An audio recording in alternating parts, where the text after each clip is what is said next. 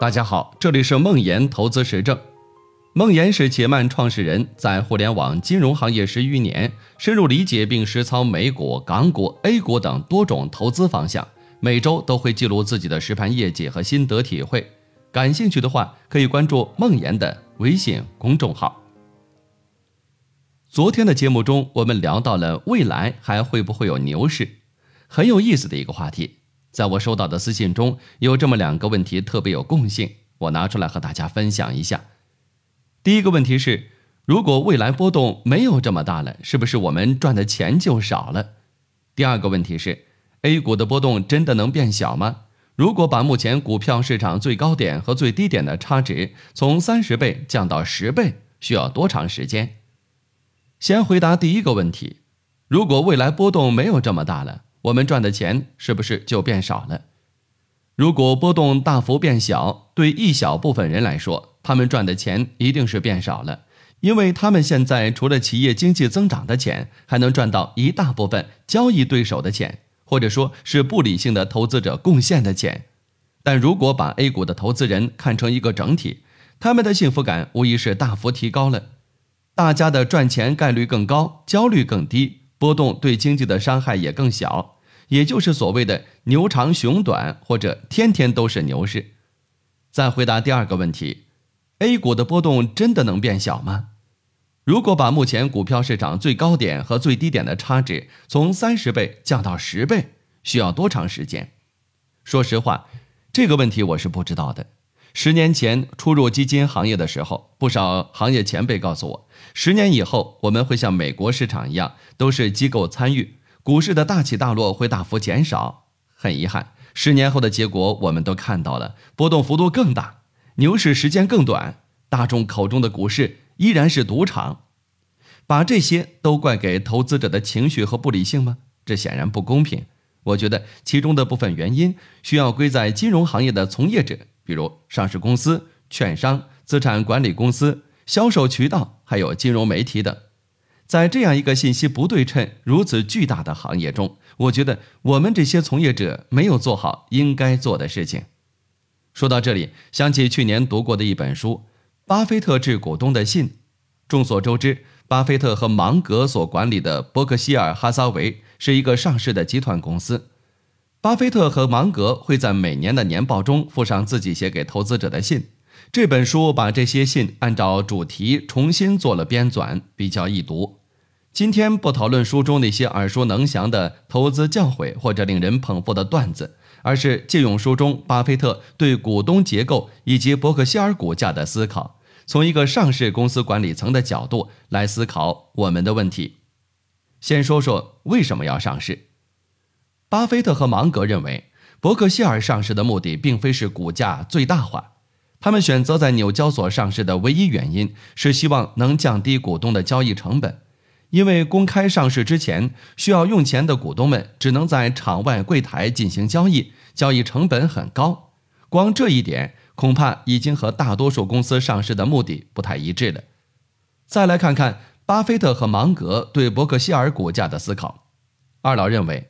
与众多的上市公司相比较，他们不希望伯克希尔的股票价格越高越好。用原话说就是：我们只希望股价能以内在价值为中心，窄幅波动即可。这点听起来也很奇怪。作为一个公司的 CEO，难道不是希望自己公司的股价越高越好吗？为什么会希望股价尽可能贴近内在价值来交易呢？巴菲特的回答是。股价的过分高估或过分低估都令芒格和我感到不安。这两种极端情况的出现，会使得很多股东所获得的结果完全不同于公司本身的运营结果。就像我们之前分析的，公司价格等于公司价值加情绪。如果能够让公司的股价尽可能的贴近公司的内在价值，最大程度的减少情绪在中间的影响，这就意味着公司的股价不会在严重低估与严重高估之间来回震荡。在这种情况下，公司的运营成本将惠及同一时间段的股票持有者，股东们所获得的奖励与惩罚基本上等同于公司的运营结果，而非其他人的愚蠢行为。而谈到股东管理的目标时，巴菲特说。尽管我们的主要目标是让我们的股东在其持有期间利益最大化，我们也希望将一些股东从其他股东及交易对手那里获取利益的可能性最小化。我很想知道巴菲特为什么会有这样的执念。我重新翻了这本书，又查阅了相关的股东信。我找到的原因有三点：一，巴菲特说。我们只愿意与我们喜欢并尊重的人一起工作，并且希望自己的工作可以让那些欣赏自己的策略、分享伯克希尔愿景的人获得收益。二，将这些人看作一个整体，如果市场价格与公司内在价值一致，他们将得到最大的公平。三，对于伯克希尔和自己名声的珍惜，不希望股东亏损的原因来自于公司经营之外。那如何去实现这个目标呢？他给出的答案很简单：找到并且维系认同自己理念的股东群体。巴菲特认为，如果要实现这个目标，就要求有一个长期的以企业运营为导向的股东群体，而不是一个短期的以股市变动为导向的群体。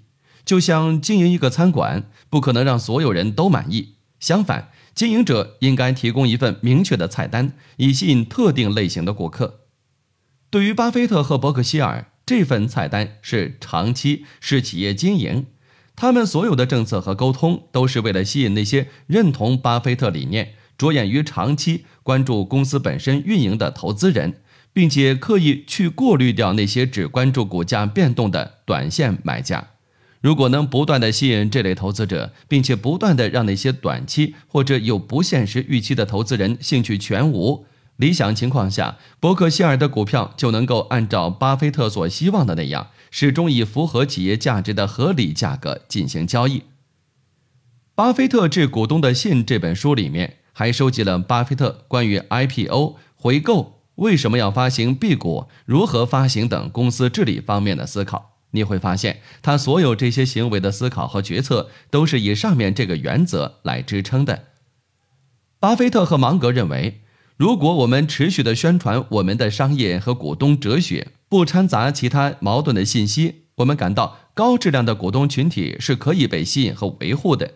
这种自我选择效应发生之后，一切都水到渠成，自然而然。回到我们的市场，十年间我们的市场波动并没有如行业从业者预测的那般降低，原因只怪投资者的贪婪和恐惧吗？我觉得并不是。当上市公司在互联网金融的热潮中把公司改名为 P2P 的时候，我们希望寻找什么样的股东群体？当媒体和研报在吹嘘所谓的高送转行情的时候，我们希望吸引什么样的投资人群体？当基金公司因为基民恐高而选择净值归一，在泡沫严重的时候依然募集新基金时，我们希望吸引什么样的基民群体？降低市场的波动需要所有金融从业者的努力。虽然我们可能无法完美的做到，但如果我们希望十年后回看的时候，这个市场的波动能有所降低的话，巴菲特的做法也许可以给我们一些启发。